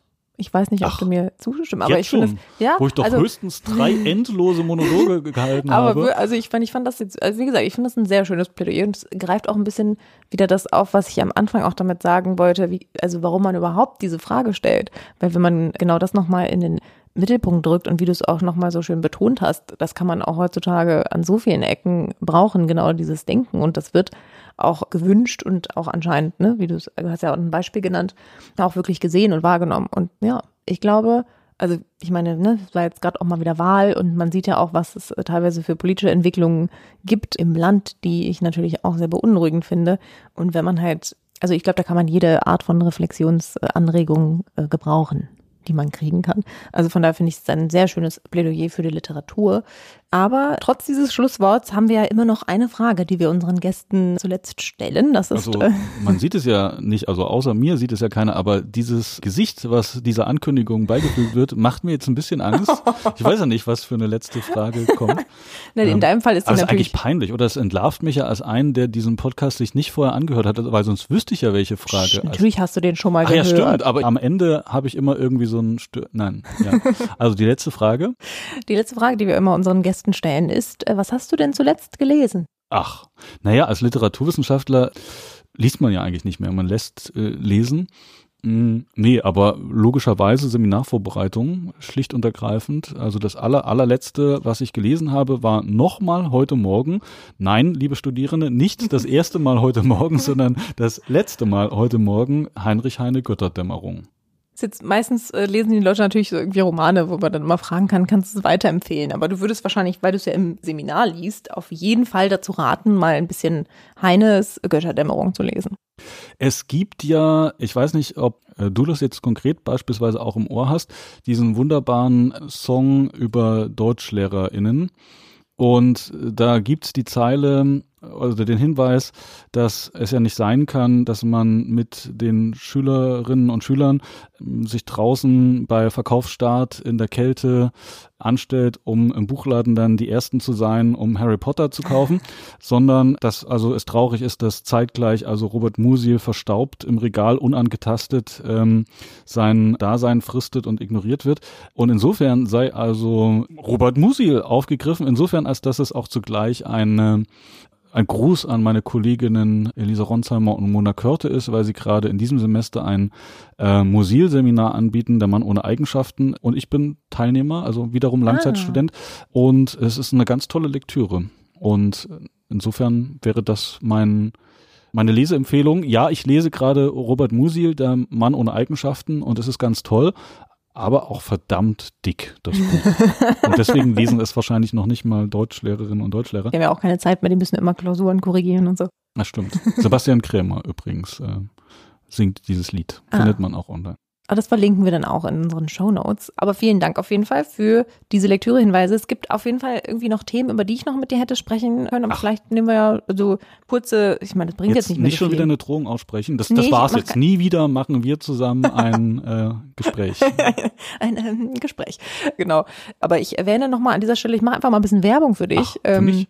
Der Herr Graner, der hat nämlich auch einen Verlag, und zwar den Eichenspinner Verlag, in dem er sehr, sehr, sehr schöne Bücher äh, macht. Unter anderem stand mindestens eins, wenn es mehr sind, möchte ich nicht das Falsche sagen, mal auf der Hotlist, also der unabhängigen Verlage. Es waren zwei, das dachte ich mir nämlich fast. Eins davon habe ich auf jeden Fall gelesen und es hat mir auch sehr gut gefallen. Übrigens. Ähm, und ich verschenke immer besonders gerne diese Bücher, weil Lutz Bücher immer besonders schön sind, die er herausgibt, finde ich persönlich. Von daher, für das nächste Geschenk. Jetzt ist es am Ende doch noch ein Werbespot geworden. Was kostet mich das? Achso, das müssen wir jetzt, wenn das Mikro aus ist, können wir jetzt gleich nachher besprechen. Ne? Aber ja, also ich meine das wirklich ganz ernst und nicht nur aus, weil wir uns schon lange kennen und, sondern weil ich wirklich davon überzeugt bin und weil ich das sehr unterstützenswert finde. Und darüber haben wir nämlich leider gar nicht mehr geredet. Was Selbst wenn es nicht ähm, stimmen würde, war das sehr nett von dir, dass du das gesagt hast.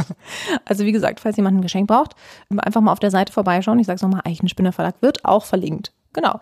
Und ja, erstmal vielen Dank, dass du bei uns und vor allem hier bei mir im Studio heute warst und dass du mit uns gesprochen hast. Und ich denke mal, dass wir diese Reihe über Literatur und ihre Bedeutung für die jeweiligen Bearbeitenden Immer noch eine? Literaturwissenschaftlerinnen. Ja, jetzt bin ich kurz rausgekommen aus meinem Ich danke Satz, auch. weiterführen können. Tschüss. Tschüss. Herzlich willkommen zu unserem Outro. Erstmal habe ich noch eine Frage an dich, Rebecca, weil ich habe das nur am Rande mitbekommen. Wer ist denn Peter Handke, der in der Mitte der Folge angesprochen wurde? Peter Handke ist ein relativ bekannter Schriftsteller. Und warum wir darüber, also ist jetzt ja gar nicht so relevant, aber warum wir darüber gesprochen haben, weil das gerade ganz aktuell war, der hat kürzlich den Literaturnobelpreis verliehen bekommen, hat aber auch schon in der Vergangenheit eher kritische politische Aussagen getroffen und das hat eine große Diskussion losgetreten zum Thema, wie sehr kann man eigentlich wirklich den Schriftsteller und die Literatur trennen. Also das ist schon eine ganz, ganz lange Diskussion in der Literaturwissenschaft. Der Autor ist auch schon mehrfach gestorben und wieder auferstanden. Aber genau, da ging es vor allem darum, ob so jemand eigentlich den Literaturnobelpreis bekommen sollte. Und darauf haben wir uns ein bisschen bezogen. Ah, okay, ja, dann danke, danke nochmal für die Info. Und ich würde sagen, wir verlinken da mal was äh, in den Show Notes. Dann bedanke ich mich für das Gespräch, was ich mir ja, wie gesagt, in der Zugfahrt anhören konnte. Ich bin ja gerade immer noch in Großbritannien unterwegs und habe mir dann so, während ich dann gefahren bin, äh, ein paar Sachen aufgeschrieben, die ich jetzt leider nicht mehr an unsere Gesprächspartner stellen kann, sondern die ich jetzt dir stellen muss. Oder ich wiederhole mal ein bisschen was, wie ich das so verstanden habe. Weil, wie gesagt, wir haben uns jetzt ja nie so richtig über Literaturwissenschaft lustig gemacht oder ich, ich nicht. Ich habe natürlich äh, immer nur ein bisschen scherzhaft gemeint. Wir haben ja ziemlich viele Historikerinnen und Historikerfolgen jetzt schon gehabt und ich freue mich natürlich auch, dass es jetzt mal mit Literaturwissenschaft geklappt hat.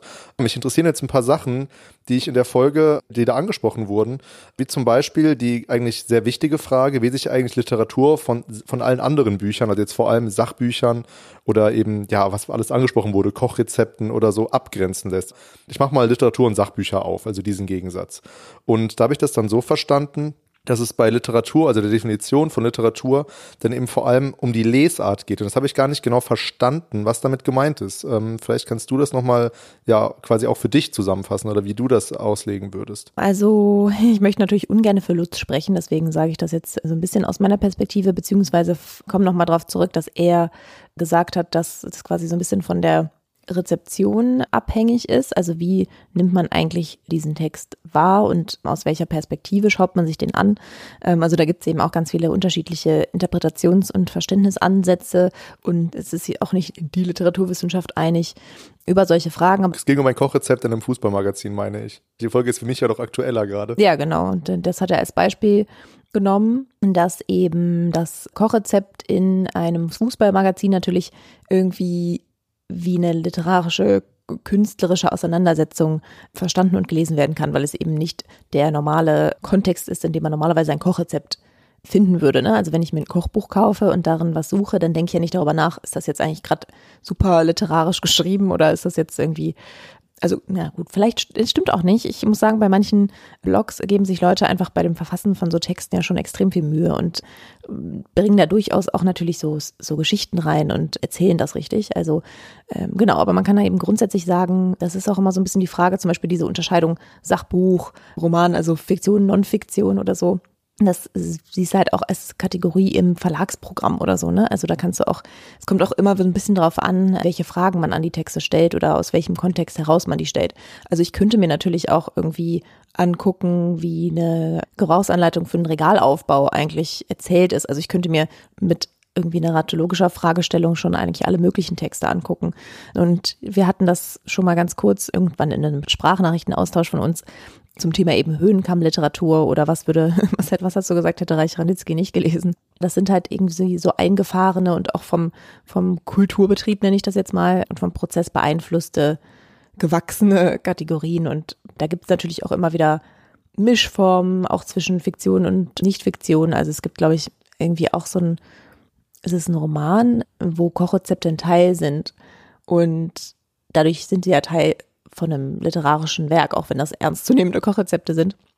Und genau, wo war ich jetzt stehen geblieben? Es gibt auch Mischformen, aber letztlich ändern sich da auch immer wieder die Parameter. Also es gibt auch irgendwie Texte, die von KritikerInnen total zerrissen werden und im Nachhinein dann irgendwie, weil die solche Massenphänomene werden, dann eben doch wieder anerkannt werden müssen.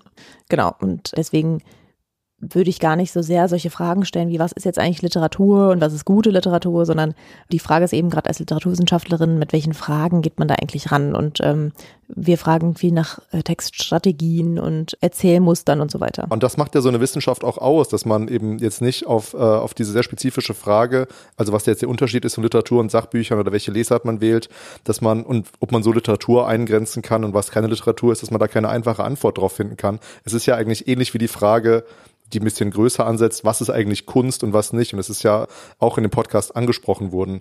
Und das hat mich so ein bisschen verwirrt, weil ich letztens noch mit einer äh, Bekannten die Diskussion hatte, was ist eigentlich Kunst? Und das war eine sehr hitzige Diskussion, weil es da letztendlich immer um, ja, um sehr subjektive Kriterien geht. Und das ist bei Literatur ja eben ist ja eine Kunstform nicht anders.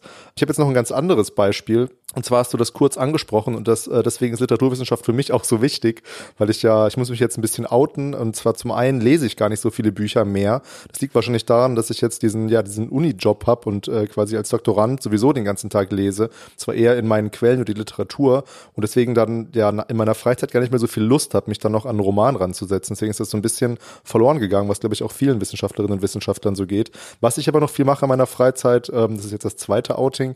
Ich gucke äh, gerne Filme und gehe auch äh, gerne ins Kino.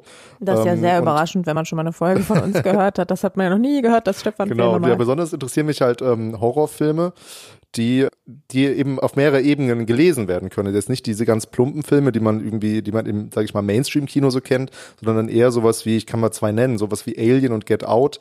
Die finde ich, haben dann durchaus mehrere Lesarten. Und ich sage jetzt bewusst Lesarten, weil das ist ja eben auch äh, Teil der Literaturwissenschaft, eben Filmanalyse zu machen. Und ich finde, bei Horrorfilmen wird auch nochmal ganz klar, dass die auf mehreren Ebenen einen ansprechen können. Eben diese Gefühlsebene, die, oder die, diese Kunstebene, das ist ja eigentlich das reine erschreckt werden und gruseln, also das, was die Gefühle anspricht.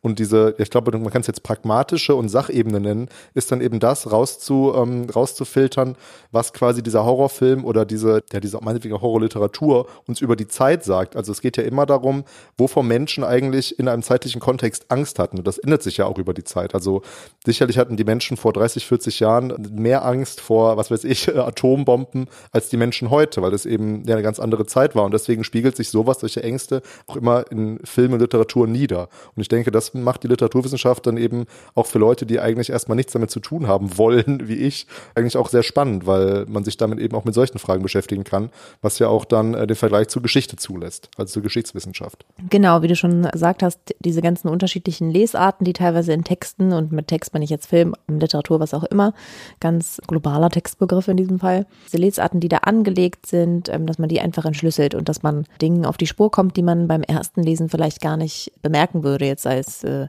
erstmal nicht, nicht nur nicht literaturwissenschaftlicher Leserin, sondern einfach jede Person, also auch ich kann ja beim ersten Lesen irgendwie Dinge übersehen natürlich, also auf jeden Fall. Und dafür geht man eben einfach nochmal tiefer rein, weil das einem auch sehr viel über, wie du es gerade schon mal angedeutet hast, über die Zeit sagt, über die gesellschaftlichen Prozesse, die wir ähm, in der Folge auch viel angesprochen haben, um ja, vielleicht auch aktuelle Probleme oder beziehungsweise Fragen, die irgendwie immer aktuell bleiben. Also ich glaube, das habe ich auch in der Folge, ich weiß nicht, ob ich das so wörtlich gesagt habe, aber zum Beispiel Kafka schreibt für mich immer noch, also schreibt für mich Texte, die jetzt immer noch irgendwie hochaktuell sind, einfach von den Themen und von den Ängsten gewissermaßen, die da auch verarbeitet werden oder von Phänomenen, wenn man so will. Das finde ich eigentlich eine ziemlich spannende Frage. Get Out ist halt ein Horrorfilm, den du einfach so gucken kannst, aber vor allem ist da eben auch eine wirklich sehr kritische Analyse von so bestimmten rassistischen, ja, auch vielleicht Stereotypen, die auch gerade in Filmen viel verarbeitet werden. Hm. Die beiden Filme habe ich jetzt nicht nur gewählt, weil ich die beiden Filme gut finde, sondern auch weil die viele Lesarten zulassen. Bei Alien habe ich mal schon länger her einen Artikel gelesen, dass dann die Autorin oder der Autor behauptet hat, Alien wäre halt so schrecklich oder so gruselig, nicht nur wegen dem Alien, also wegen diesem fremdartigen Wesen, sondern auch, weil es da um die, ja, um Geburtsschmerz und Angst ich, vor, vor Kinderkriegen geht. Und das ist natürlich eine sehr abgefahrene Lesart, die wahrscheinlich ähm, Ridley Scott hat den, glaube ich, gemacht, den Film, uh, muss ich, äh, äh, ich glaube, er ist von Ridley Scott. Mhm, ähm, ist er wahrscheinlich erstmal gar nicht so beabsichtigt hatte. Aber vielleicht. Und das ist natürlich ein spannendes Thema, sich darüber zu unterhalten. Aber ich will jetzt auch gar nicht gar keine neue Podcast-Folge jetzt im Outro aufnehmen, sondern wir sollten dringend mal eine Filmfolge machen, die wir ja Auf schon länger Fall. angedacht haben, die wir auch schon in unserer zehnten Folge angeteasert haben. Eine Sache möchte ich aber doch noch ansprechen, die, wo ich dann jetzt einen Vergleich ziehen kann. Ne? Praktiken des Vergleichens ist ja wichtig für uns. Und zwar, dass anscheinend die Klassiker, also der Kanon, wie ihr das genannt habt, in jeder Wissenschaft eine Rolle spielen. Denn ja, ich als Wirtschaftshistoriker, also ich meine, also es gibt ja verschiedene Ausrichtungen, verschiedene Disziplinen innerhalb der Geschichtswissenschaft oder verschiedene Ausrichtungen, worauf man sich fokussiert eben. Und ich als Wirtschaftshistoriker muss sagen, es gibt ja bei uns auch einen Kanon und über den man nicht hinwegkommt sind eben die Klassiker wie Adam Smith und Karl Marx, die man äh, eigentlich zumindest mal überflogen haben muss. Und die Gefahr, wenn man das eben nicht tut, was ihr ja auch angesprochen habt, ist dann eben, dass man, dass man die nicht kennt und dann falsche Aussagen trifft, weil es gibt ja gerade von Ökonomen, gibt es ja viele Aussagen, die, die Adam Smith quasi in den Mund gelegt werden, die er so niemals gesagt hat oder die er so niemals gemeint hat. Das ist eben die Gefahr, wenn man eben diesen Kanon nicht kennt. Fand ich aber sehr spannend dazu zu hören, dass du als Nachwuchswissenschaftlerin in Anführungsstrichen dann schon eher so gefordert hat, okay, klar, Frauen sollten auch mal mehr im Mittelpunkt stehen jetzt, weil die alten weißen Männer, die da irgendwie die, die große Literatur geschrieben haben vor 200 Jahren, die sind, äh, also sind die immer noch aktuell, muss man sich halt ständig fragen. Nichtsdestotrotz kann man sie auch nicht einfach ja wegixen, weil das war eben, äh, es war eben eine Man's World, kann man ja sagen. Und das ist nämlich der Denkfehler, dass es eine Man's World war, sondern, also ich meine, der Kanon ist ja entstanden, weil es a Man's World ist. Das heißt aber nicht, dass es eben nicht damals auch schreibende Frauen gab. Und dieser Eindruck ist aber ganz doll in den Köpfen von den meisten Menschen, weil wir eben einfach glauben, es gab halt nur Goethe und so. Also ich, ich, ich überspitze das jetzt, ne? Natürlich Schwachsinn, aber insgesamt ist es halt überhaupt kein Schwachsinn, sondern das ist eben genau das Problem, dass man einfach glaubt, gab nichts anderes und dass man gerade auch als Fach, also als Literaturwissenschaft, finde ich, gefordert ist, da nochmal genauer hinzuschauen. Darüber haben wir uns dann ja auch in der Folge unterhalten. Und jetzt nicht irgendwie neue junge Frauen in den Kanon aufzunehmen. Ähm, das ist natürlich auch schön und gut, ähm, aber darum geht's ja gar nicht. Ich meine, man kann natürlich einfach überhaupt das Konzept von Kanon, genauso wie alles, was immer, also auch eurozentristische Vorstellungen von bestimmten Dingen, ähm, das kann man natürlich alles grundsätzlich hinterfragen, aber man immer gucken, was gab es eigentlich rechts und links von Goethe, was halt nicht so breit rezipiert wurde und was deswegen nicht so bekannt ist. Ähm, genauso wie wahrscheinlich auch äh, Leute außer Adam Smith irgendwas Vernünftiges über Wirtschaft gesagt haben und bei uns ist das natürlich dann nochmal, sind nochmal so unterschiedliche Dinge. Also einerseits halt so Kanon im Sinne von die wichtigen Klassiker, die man gelesen haben muss, aber natürlich gibt es bei uns auch die einschlägige Fachliteratur. Also Primär- und Sekundärliteratur in dem Fall wäre die Unterscheidung. Von daher wäre Adam Smith vielleicht bei uns eher auf der Ebene der Sekundärliteratur, aber genau. Und ich meine, ich bleibe ja dabei, klar muss man bestimmte Dinge also ah, es ist aber natürlich auch schon schwierig zu sagen, muss man gelesen haben, ähm, finde ich aber auch sehr wichtig, aber es geht eben einfach äh, für mich darum, dass man das immer wieder kritisch reflektiert und drüber nachdenkt, was das eigentlich bedeutet. Also wir nochmal gerade kurz zum Kanon. Hm. Da bin ich ja gerade auch so ein bisschen in die Falle des Kanons getappt, aber ich will es jetzt auch nicht weiter vertiefen. Was ich aber noch anhängen will, mal gucken, was du dazu sagst und wie du das einordnen würdest. Wir haben ja vergessen in der Folge, wo, wo wir mich selbst interviewt haben quasi oder äh, wo das Gespräch mit mir, das war ja außer der Reihe äh, Nummer vier, wo es um meine Archivreise ging, da haben wir ähm, vergessen, was mir gerade erst aufgefallen ist, ähm, mir unsere berühmte letzte Frage zu stellen. Und zwar, was ich zuletzt gelesen habe. Naja, aber da, da es jetzt ja gerade so super ins Thema passt, kann ich es ja mal sagen. Und zwar habe ich mir die Biografie von Edward Snowden gekauft. Und da kann ich jetzt auch kurz Werbung machen für einen anderen Podcast, für nämlich Joe Rogan. Das ist wohl ein sehr berühmter Podcast aus den USA. Und der hat ein Gespräch mit Edward Snowden geführt, was über drei Stunden ging, was total spannend ist. Können wir vielleicht auch mal verlinken zum äh, quasi Kollegen Joe Rogan. Und ich fand das dann so spannend, dass ich dann quasi weiter mich damit beschäftigen wollte. Also ich habe mir dann dieses Buch gekauft, diese Biografie von Edward Snowden geschrieben und da kam eine Geschichte drin vor in diese, und das ist eben spannend, sich damit zu beschäftigen, ja, was steckt da jetzt eigentlich in diesem Buch drin? Also ist das, kann man das Sachbuch oder eben Literatur nennen? Was ist das? Weil da steckt eine Geschichte drin, die folgendermaßen geht, ganz kurz nur angesprochen, dass Edward Snowden, als er Kind war, irgendwie immer quasi seine Eltern ausspioniert hat, was die wohl, was die gerade auf dem Fer im, im, Fernsehen gucken. Hat sich dann immer, hat sich dann aus seinem Zimmer konnte er quasi Einblick auf den Fernseher und konnte gucken, hat dann geschrieben, er war schon, er war also schon immer ein Spion. Und da gibt es jetzt bestimmt verschiedene Zugriffsarten auf diese kleine Episode. Nämlich einmal, ich als Historiker würde jetzt, würde jetzt hinterfragen, okay, das ist jetzt seine Inszenierung, dass er schon immer ein Spion war. Und wie würde man aus literaturwissenschaftlicher Sicht daran gehen? Also erstmal, wie würde man das Buch eigentlich beurteilen? Ist das, ist das irgendwie, ja, was, was ist das für eine Form eigentlich, so eine Biografie? Wäre das für euch interessant oder betrachtet ihr sowas eigentlich eher nicht? Ja klar, also es gibt natürlich eine große Biografie, Autobiografie, Forschung. Ich sage jetzt große, aber es gibt auf jeden Fall Autobiografie, Forschung. Wir haben ja auch ein Teilprojekt, das sich mit autobiografischen Texten befasst. Selbstzeugnissen nennen sie das teilweise, weil das auch schon irgendwie so im 12. Jahrhundert untersucht wird, wo es natürlich in dem Sinne keine Biografien, Autobiografien gab. Aber ja, es ist auf jeden Fall ein großer Forschungszweig. Und grundsätzlich ist das natürlich wiederum, was ich vorhin eigentlich schon gesagt habe, es ist halt erstmal eine Textform und es ist eine bestimmte Textform. Und dann wäre die Frage, für uns nicht so relevant, stimmt das jetzt, was er gesagt hat, sondern eben eher, mit welchen Strategien erzählt er das eigentlich und warum erzählt er das? Also das sind vielleicht einfach andere Fragen, die man grundsätzlich an solche Texte stellen würde. Und ja, wie gesagt, also Autobiografie und generell Biografie, Forschung ist natürlich spannend. Da wird auch natürlich viel verhandelt über die Frage Fakt und Fiktion, das Verhältnis von, von Fakt und Fiktion. Und ähm, die Frage ist einfach immer, bis zu welchem Punkt kann man das genau bestimmen? Will man das überhaupt genau bestimmen? Äh, darin liegt ja auch so ein bisschen der Reiz und darum lesen Leute wahrscheinlich auch Autobiografien, weil, ähm, das ist jetzt natürlich äh, Spekulation, weil man so ein bisschen an dem Leben von vielleicht Menschen, die man irgendwie interessant findet, teilhaben kann, aber weil es eben auch so geschrieben ist, dass man es vielleicht auch gerne liest. Also es gibt natürlich sehr unterschiedliche, das ist wieder so eine Qualitätsfrage, aber genau. Mhm.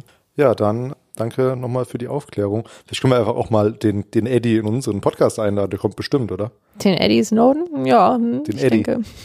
Schöne Idee. So wie ich ihn, so, so wie ich ihn jetzt nenne. Weil du ihm jetzt so nahe gekommen bist durch seine Autobiografie. Genau. Ja, durch den, durch den dreistündigen Podcast kommt man schon relativ nah an den Edward Snowden ran. Naja, bevor wir jetzt ans Tratschen kommen, Schöne lasst Idee. uns mal diese Folge offiziell beenden. Ja, wir hoffen jedenfalls, dass euch die Folge gefallen hat und würden gerne noch weitere Literaturwissenschaftlerinnen dazu befragen, wie sie das eigentlich sehen, was für sie Literatur bedeutet, was man aus ihr lernen kann und warum man eigentlich Literaturwissenschaftlerin wird. ähm, ja, genau. Das war, wie gesagt, unser Gespräch mit Lutz Kraner. Bis zum nächsten Mal.